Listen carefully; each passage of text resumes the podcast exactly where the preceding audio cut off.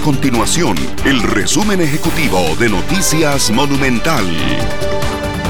Hola, mi nombre es Fernanda Romero y estas son las informaciones más importantes del día en Noticias Monumental. La tasa de contagio por COVID-19 pasó de 0.9 a 1.2 en la última semana. Este indicador no se presentaba desde el 12 de diciembre del año pasado. De acuerdo con el informe, las provincias de San José, Alajuela, Cartago y Punta Arenas experimentaron un ligero aumento de nuevos casos. El organismo de investigación judicial hizo una advertencia a la ciudadanía por la implementación de la ingeniería social como parte de los mecanismos para realizar estafas en el país.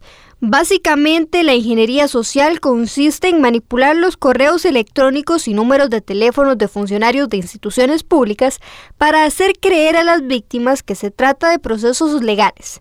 Mediante el engaño, acceden a las cuentas bancarias y así cometen los delitos.